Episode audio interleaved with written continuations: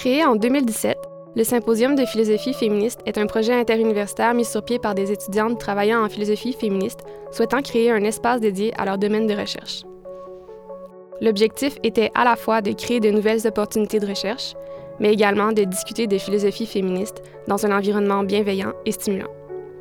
Suite au succès de ce projet ambitieux, la crise sanitaire actuelle n'aura pas freiné notre équipe pour organiser une troisième édition, maintenant que le symposium est bien connu dans le milieu académique et féministe. Nous nous réinventons et adaptons notre formule au contexte mondial en vous proposant un virage numérique. Cette année, le symposium prendra la forme d'une série de quatre podcasts à la fois académiques et conviviaux, articulés autour du thème Instabilité et ancrage, se réapproprier un monde en crise. En effet, nous faisons actuellement face à plusieurs crises majeures, qu'elles soient sociales, sanitaires, écologiques, économiques ou migratoires. Cette situation rend tangible la vulnérabilité et l'instabilité du monde que nous partageons. L'instabilité, la fragilité du monde est ontologique et inévitable.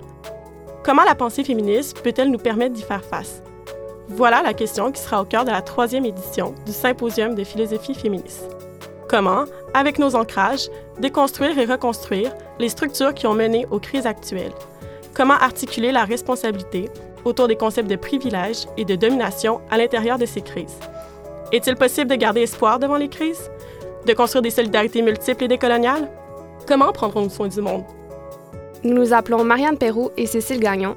Nous sommes toutes deux étudiantes en philosophie à l'Université de Montréal et nous vous accompagnerons dans cette grande réflexion.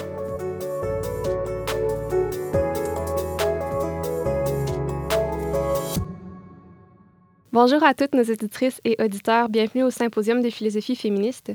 Le symposium est un colloque qui permet aux chercheuses de présenter leurs travaux et de rencontrer des collègues issus d'universités de toute la province.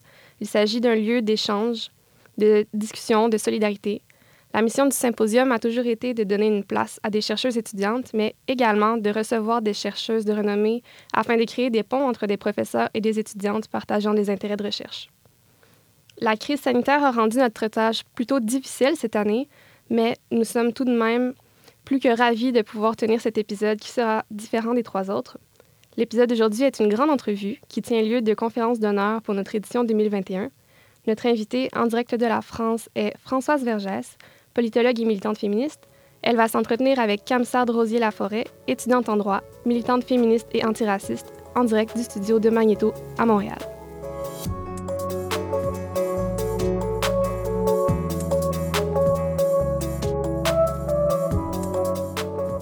Bonjour, Madame Vergès. Bonjour. Donc, euh, comme ma, ma, collègue Marianne l'a si bien dit, je vous souhaite la bienvenue à cette conférence d'ouverture organisée par le Symposium de philosophie féministe. Avant de poursuivre cet échange riche, je me permets de reconnaître que cette conférence prend place sur le territoire autochtone non cédé. Je reconnais également la nation Kanikéa comme gardienne des terres et des eaux que j'occupe aujourd'hui. Pour terminer, je voudrais souligner que Tio Tiake, Montréal est historiquement connu comme un lieu de rassemblement pour de nombreuses Premières Nations. Euh, en faisant cette reconnaissance, je, voudrais aussi également souligner la lutte constante des femmes autochtones du Canada qui se continue encore aujourd'hui au Québec. Par ailleurs, avant de commencer, je voudrais également souligner le, les collectifs suivants. Les femmes autochtones du Canada et du Québec, Black Lives Matters, Woodstock, le collectif FRU, Féministes racisées unies solitaires, le collectif d'études francophones postcoloniales, le collectif Convergence des luttes des Suds, le collectif Lecture radicale Montréal, le collectif Solidarité sans frontières, la librairie Racine et enfin le collectif franco-canadien et décolonial d'artistes et commissaires montréalais Nigra Ivuenta. Sans plus tarder, débutons cette conférence enrichissante avec la première question. Dans votre ouvrage Féministe décolonial, vous expliquez avec clarté le féminisme bourgeois du Nord et comment il continue encore aujourd'hui à effacer systématiquement les luttes des femmes provenant du Sud global. Vous parlez euh, ici des féministes autochtones, noirs, musulmans et révolutionnaires. Pour éclairer davantage vos propos, vous utilisez avec brio l'utilisation de, de l'idéologie des droits universels des femmes. Ma question est, en quoi cette âme idéologique contribue à ne pas rendre justice de manière épistémique les savoirs ancrés des femmes racisées.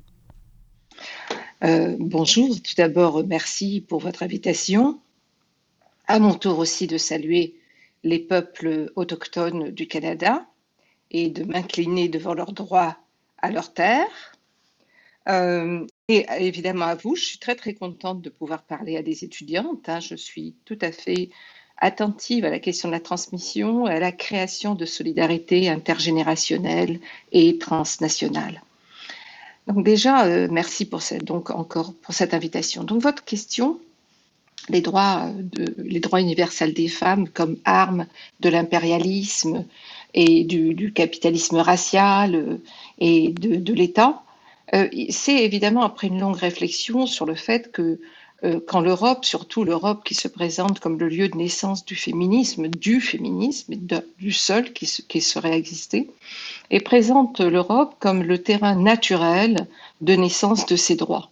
Parce que seule l'Europe aurait euh, connu, aurait compris ce que sont les droits des êtres humains et particulièrement l'égalité entre les femmes et les hommes. C'est évidemment une fiction, c'est un récit fictionnel qui se donne, qui donne à l'Europe une très grande supériorité et qui efface absolument les luttes des femmes. Déjà au XVIIIe siècle, quand émerge tout un féminisme européen euh, qui euh, se compare, qui compare la situation des femmes aux femmes esclaves, euh, en disant qu'elles sont donc les, propriétés de leur mari et de leur père, de leurs frères, et non pas donc des individus, et qu'elles se comparent alors à la situation des femmes ou des esclaves en général d'ailleurs, évidemment, elles oublient rapidement qu'il y a la question raciale à l'intérieur, et que la question, que le racisme, que sous l'esclavage, euh, l'esclavage à la fois reconnaît le genre et efface le genre comme beaucoup d'ailleurs de systèmes d'exploitation. Quand je dis qu'il reconnaît le genre, c'est-à-dire que, évidemment, l'esclavagisme reconnaît que les femmes esclavagisées font des enfants. Donc, comme femmes, elles peuvent donner naissance et vont exploiter, euh, euh, vont exploiter le ventre des femmes, comme je le rappelais dans un de mes ouvrages, vont exploiter le ventre des femmes noires pour qu'elles reproduisent de la main-d'œuvre esclavagisée.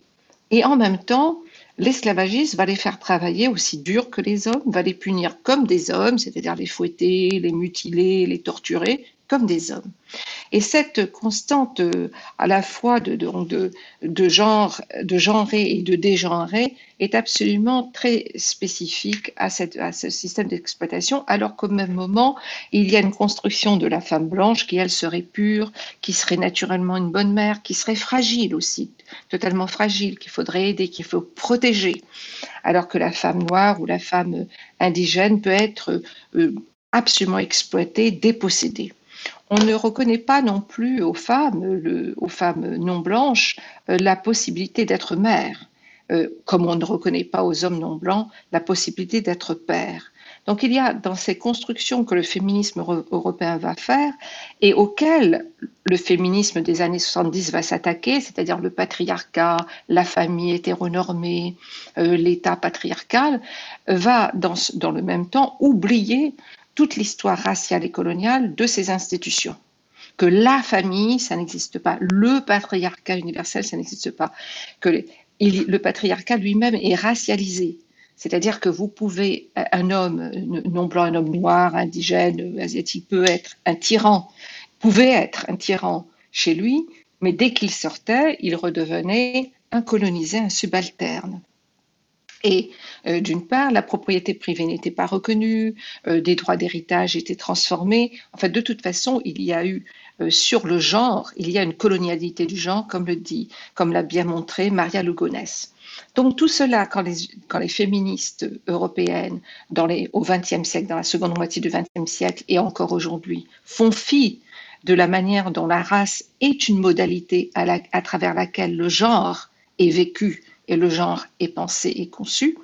Par cela, elles transforment la femme, elles disent qu'il y a des, les femmes, la femme, les hommes, l'homme, la domination masculine, en ne tenant pas compte du tout d'abord de, cette de ces créations coloniales et racistes, et d'autre part, évidemment, des luttes que les femmes euh, non blanches, pour euh, utiliser ce terme, je ne suis pas très très contente de ce terme, mais enfin pour euh, ne pas avoir à répéter chaque fois noire, autochtone, africaine, asiatique, mm-hmm. elles, leur lutte est absolument minorée, sinon effacée ou pas reconnue.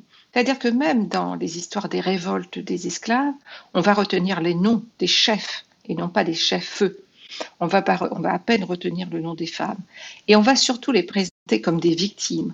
L'abolitionnisme européen et nord-américain, en faisant aussi de l'esclavagisé une victime qu'il faut sauver, vont instaurer aussi ce mythe du white savior, du sauveur, du sauveur heureux ou du sauveur blanc, blanche, et euh, continuer donc à poursuivre dans ce sentiment qu'il y a un devoir euh, et un droit de cette, de cette race, d'une certaine manière, de cette race blanche, puisqu'il s'appelle ainsi, elle s'appelle ainsi, à guider les autres femmes.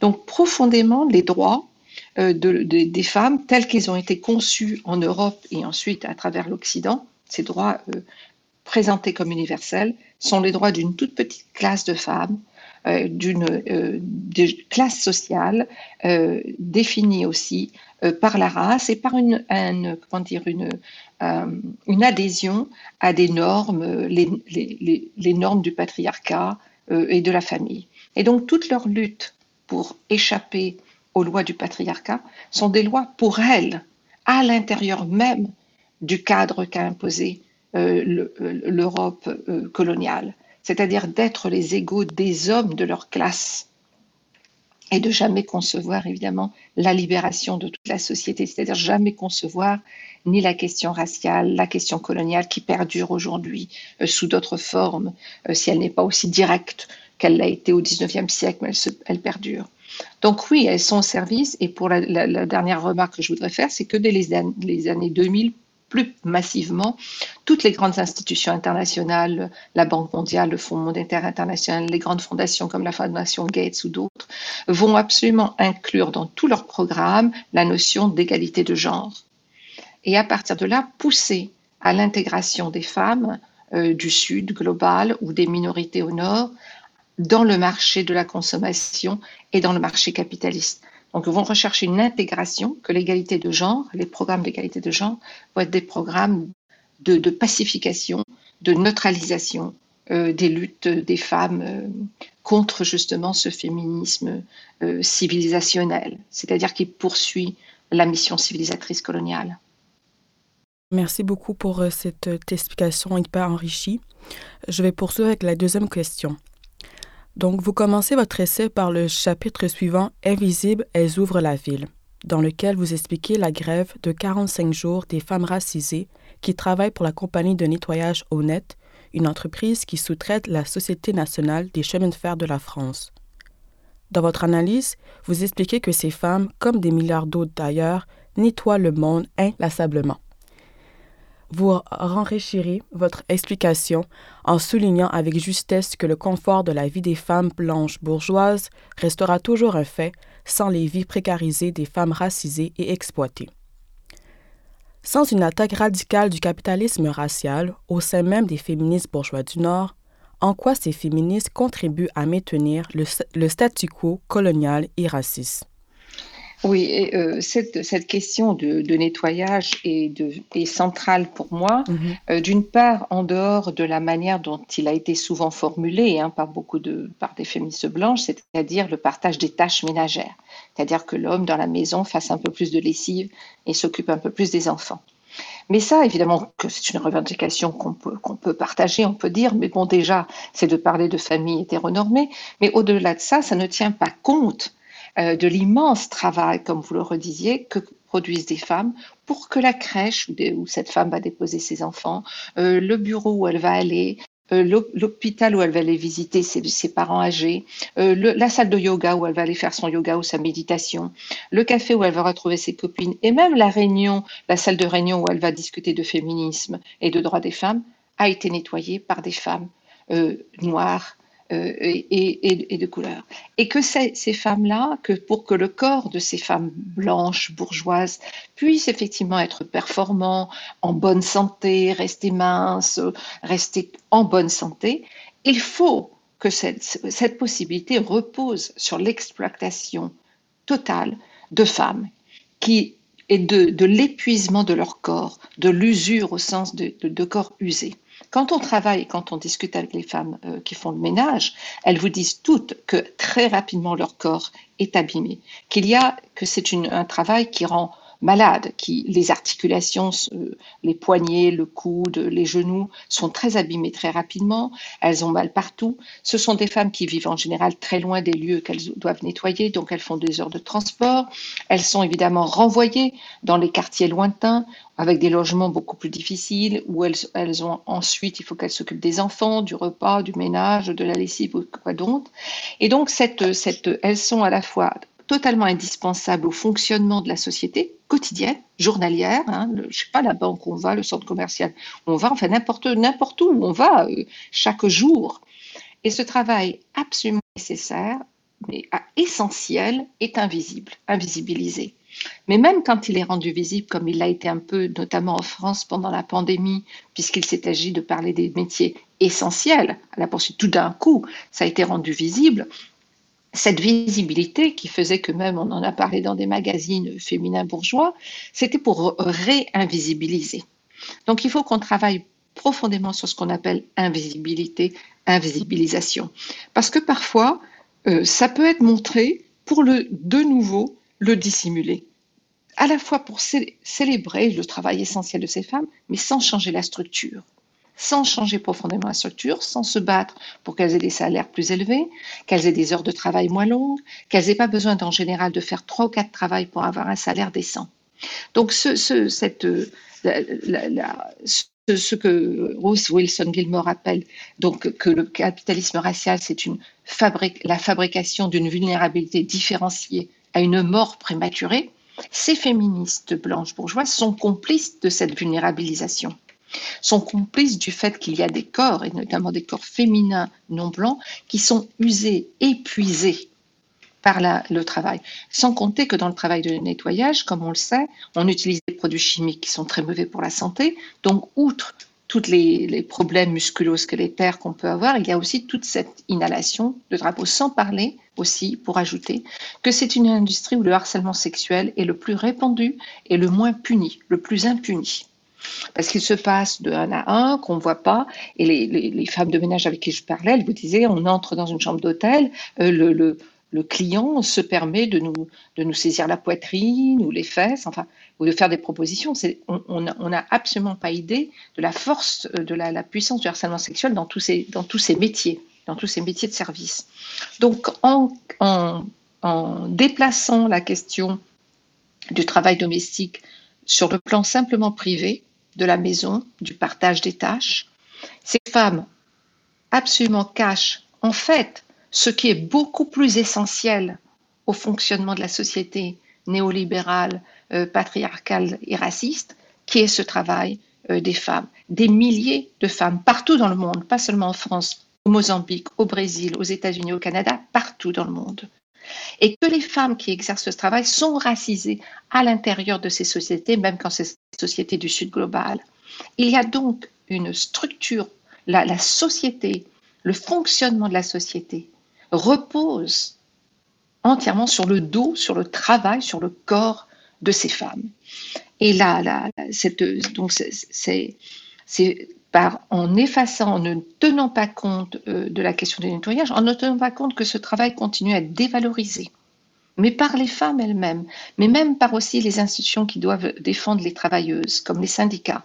Dans les syndicats, la question des travailleuses du nettoyage est très peu considérée, comme euh, le travail des travailleuses du sexe. C'est très peu, c'est pas considéré comme vraiment un travail, même à l'intérieur des institutions qui devraient être les institutions de défense des droits euh, du travail, même à l'intérieur. Donc on voit qu'il faut qu'on renverse complètement la perspective, qu'on parte de la racine de l'exploitation, de, cette, violence structurelle et systémique, qu'on aille à cette racine et, que c'est parce que quand ces femmes, qui sont donc des femmes racisées en grande majorité, seront libres, toute cette pyramide sera obligée de s'écrouler et on sera obligé de penser à une autre organisation euh, de, de, la société et de qui va nettoyer et comment on va nettoyer.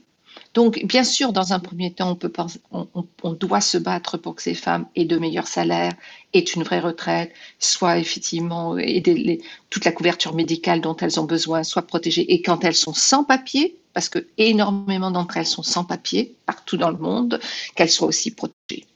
Mais que cette protection euh, évidemment, ces, protections réformistes sont nécessaires, mais ne changeront pas la structure, ne changeront pas la violence systémique, structurelle de cette organisation du monde, du nettoyage du monde. Et les femmes euh, bourgeoises, des femmes du féminisme étatique, sont complices euh, de cette organisation.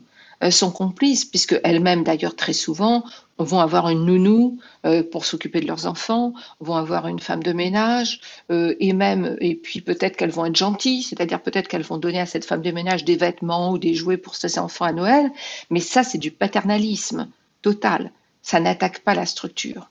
Donc c'est à la structure qu'il faut s'attaquer, à cette structure raciste, profondément raciste, et qui est là depuis des siècles, qui, a fait, qui fait fonctionner, et encore plus aujourd'hui, puisqu'il y a encore plus de femmes qui travaillent et qui ont donc besoin. Et c'est pas seulement, de nouveau, je le répète, leur espace domestique, parce qu'à se focaliser sur l'espace domestique, on oublie le fait que même les femmes qui vont être secrétaires ou euh, dans, dans un bureau, le bureau où elles arrivent a été nettoyé par une autre femme et que cette femme racisée, elle a été rendue invisible. Même si on la voit, on ne la voit pas mm. parce que son exploitation a été normalisée, naturalisée. Merci, merci vraiment beaucoup pour ces mots et pour cette réflexion. Donc, euh, poursuivons avec la troisième question. Vous soulignez le travail des femmes racisées à travers le développement de leurs propres outils de transmission et de savoir qui inclut toutes sortes de médiums. De par ces outils, la réécriture de l'histoire du féminisme universel contribue à visibiliser les luttes émancipatrices des femmes racisées.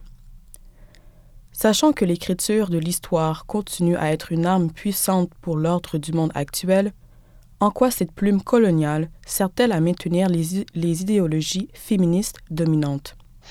C'est une question très importante parce que ça ça pose non seulement effectivement la, nécessité de, réécrire cette histoire, comme vous le soulignez, mais même la manière, la, comment dire, le, oui, l'écriture, la forme d'écriture euh, que l'on va adopter. Mm-hmm. Euh, longtemps, moi-même, j'ai été prise, si vous voulez, dans, la logique de, euh, comment dire, de, découvrir les chapitres oubliés, ce qu'on appelle les chapitres oubliés, de combler les, les trous et les manques de l'histoire du récit officiel.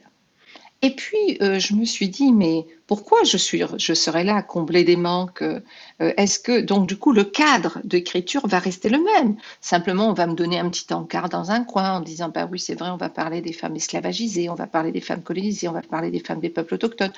Mais je me suis dit, mais le cadre, le cadre épistémologique, le cadre théorique, le cadre temporaire euh, et spatial va rester le même. Ça va être un récit national, par exemple. Donc, qu'est-ce que c'est que la nation, sinon une structure totalement patriarcale, d'exclusion, qui, euh, désigne, qui est, qui est étranger et qui fait partie de la nation? Et donc cette question même du cadre, du, cadre temporaire, euh, j'y ai repensé. Et même, si vous voulez, dans, ma pratique, il y a quelques années, euh, on m'avait demandé de, travailler sur le projet d'un musée à l'île de la Réunion dont je suis, hein, dont je suis originaire, et qui était euh, un musée sur l'histoire du peuplement de, la Réunion. Et euh, le, le, premier projet avait été fait par une agence française, et on suivait ce qui se passait en France. Par exemple, il y avait la Révolution en France, qu'est-ce qui se passait à la Réunion, la Première République, bla bla bla, la Première Guerre mondiale, bla bla bla. On était constamment en miroir. Et euh, j'ai posé la question, mais pourquoi on devrait suivre cette temporalité? Euh, Ça nous fait comme si nous étions nés euh, entièrement, nous serions les enfants de la France.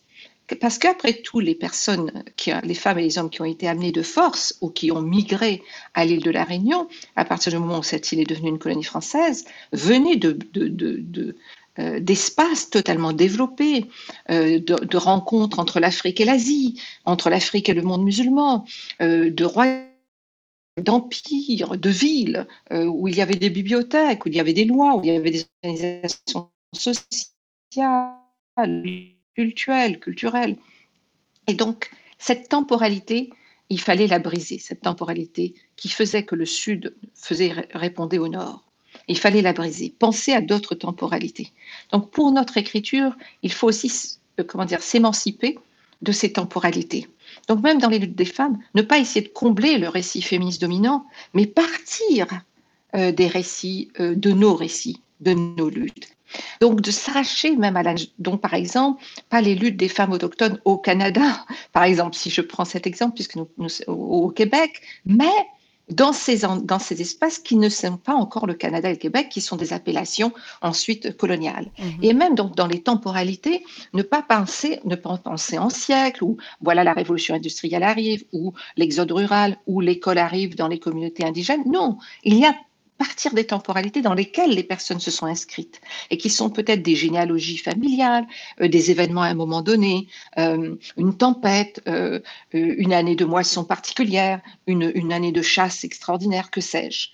Et donc de construire des, récits totalement différents, d'admettre aussi des archives différentes, des archives orales, des archives des archives de l'environnement, la rivière, la montagne, la forêt, qui constituent, qui, qui, qui sont des acteurs et des actrices de l'histoire, euh, le retour des oiseaux migratoires, c'est-à-dire de, penser à la fois euh, l'environnement dans lequel nous vivons et les terres et les liens que nous faisons différemment. Euh, pour ma part aussi, étant de la Réunion, je me suis beaucoup intéressée aux circulations sud-sud qui échappe à la logique nord-sud aussi, qui faisait que des femmes se sont rencontrées, notamment pendant toutes les années des luttes pour les indépendances à travers euh, ce qu'on appelait alors le tiers-monde, et qui se rencontraient et qui ont fait que, du coup des femmes qui n'auraient dû aller qu'à Londres ou à Paris ou dans la métropole coloniale ou à Montréal, aller par exemple de, je sais pas, d'Haïti, aller euh, en, en Chine, euh, rencontrer des femmes chinoises ou euh, euh, rencontrer à Moscou des femmes afghanes, que sais-je. Donc, pour moi, à l'île de la Réunion, ça a été de briser le cadre d'écriture coloniale français, c'est-à-dire de me même de me mettre en miroir de ce qui se passait en France et de me dire je dois m'émanciper de ce lien binaire. Je dois penser autre chose. Je suis dans le sud et à qu'est-ce qu'il y a à ma gauche? Grande île de Madagascar, il y a le grand continent africain. Je regarde vers le nord-est. Que je vois Qu'est-ce que je vois? L'Inde, le monde musulman. À ma droite, plus loin, je vais voir l'Australie et les îles du Pacifique. Mais je suis pas la France, c'est une périphérie. Donc de retravailler le cadre spatio-temporel de nos récits, de partir des récits qui ouvrent d'autres temporalités, qui partent de ce qui a fait événement à des moments donnés.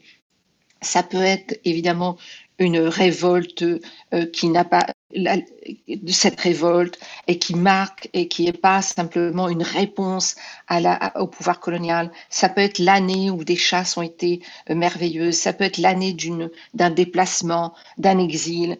Et on part et donc on accepte qu'il y ait des multiples, de multiples temporalités.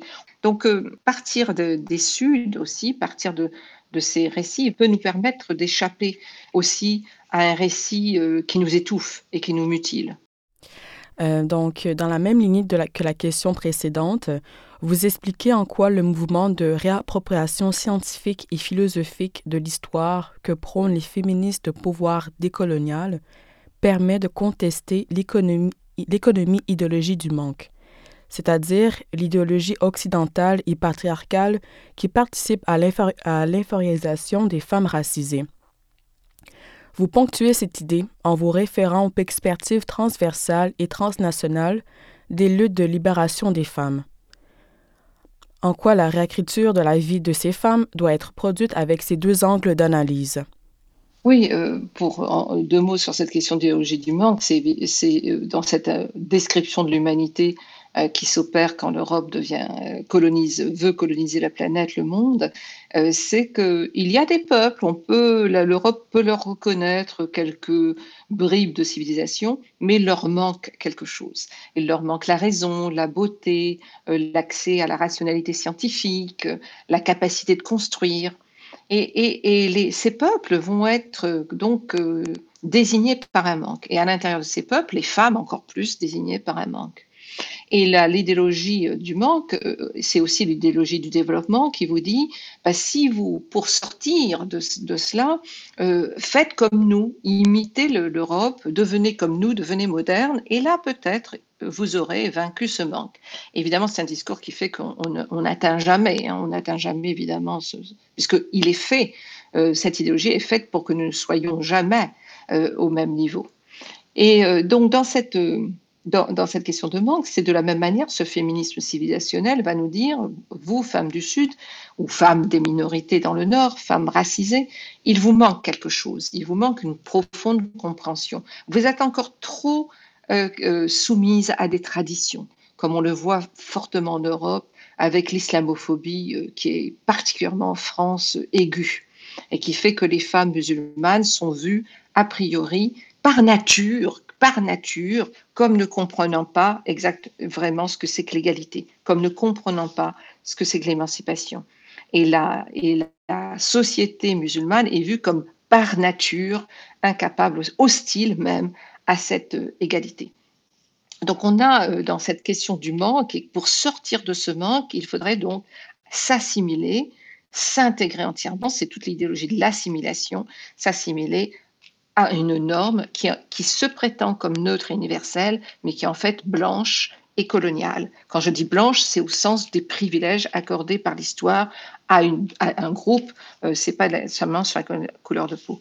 Et donc, tout, tout, cela dissimule les questions profondes auxquelles on doit s'adresser, euh, qui sont un peu dans, dans, dans, le titre de votre, de votre colloque, hein, comment la question de la crise, des crises et des crises successives, et qui sont créées par ce capitalisme racial, patriarcal, et qui sont, qui, euh, qui, qui créent, qui produisent des manques, mais là des manques réels. L'interdit d'accès à de l'eau potable, à de l'air pur, euh, la destruction systématique de l'environnement, des conditions de vie euh, basiques pour les êtres humains, les corps complètement, les, les, corps abîmés et à qui on donne de la mauvaise nourriture. Donc toutes ces, toutes ces, crise qui repose sur un faux discours de ce, que manque, euh, de ce qui manquerait à des minorités, à des peuples autochtones, à des peuples du Sud, est en fait euh, dissimule les manques que crée le, capitalisme racial, qui sont au manque au sens d'enlever à des milliards de personnes sur Terre les conditions de base, faire que des enfants naissent et qui, n'auront pas d'enfance, qui sont condamnés dès leur naissance à une mort prématurée ou en fait à pas d'enfance.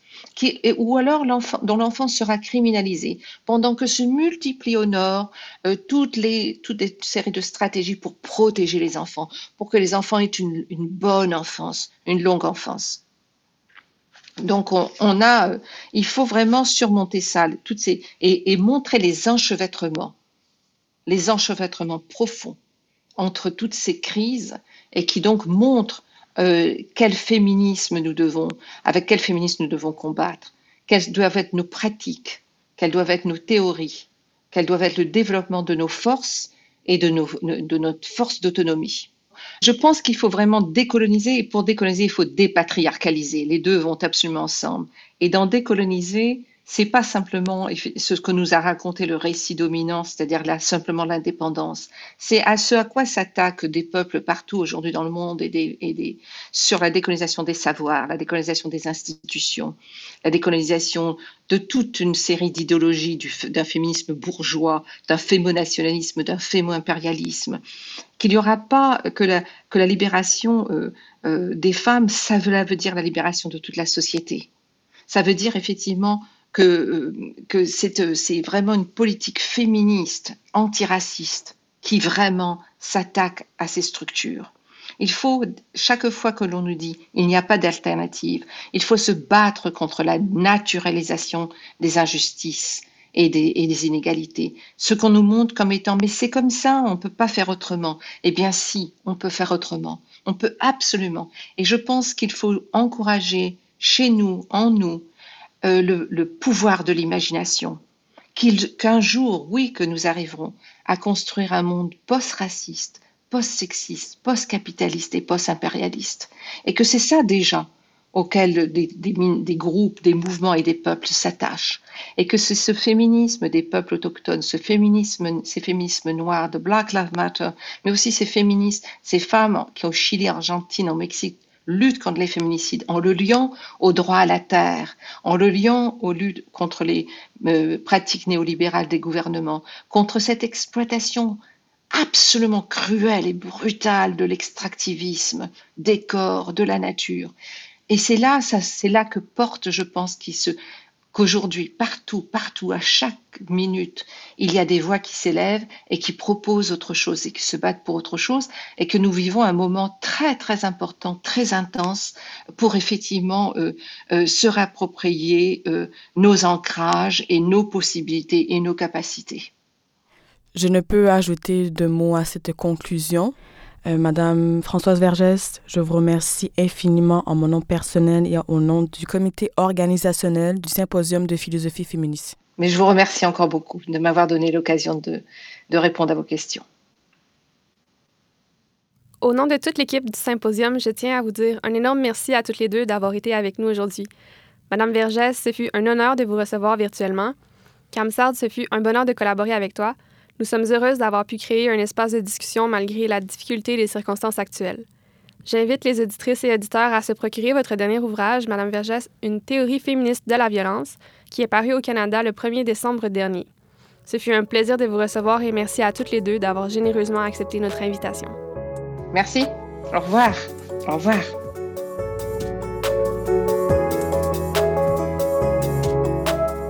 La réalisation de cette troisième édition du Symposium de philosophie féministe n'aurait pas été possible sans la participation de nombreuses personnes. Nous tenons donc à remercier tout d'abord l'ensemble des membres de notre équipe d'organisation, Marianne Casselot, Cécile Gagnon, Laurie Gagnon-Bouchard, Alexia Leclerc, Romane Marcotte, Erika Olivo, Marianne Perrault. Nous souhaitons remercier Magneto qui nous a accompagnés dans la production de ce balado. Un énorme merci également à nos nombreux partenaires financiers. Nous avons aussi un merci tout particulier pour Jessica Lee, adjointe à la direction du département de philosophie de l'Université de Montréal, pour son aide logistique et administrative indispensable depuis deux ans. Finalement, nous vous remercions, vous, chers éditeurs et auditrices, de nous accompagner dans nos discussions année après année, et ce, peu importe le lieu et la forme du symposium.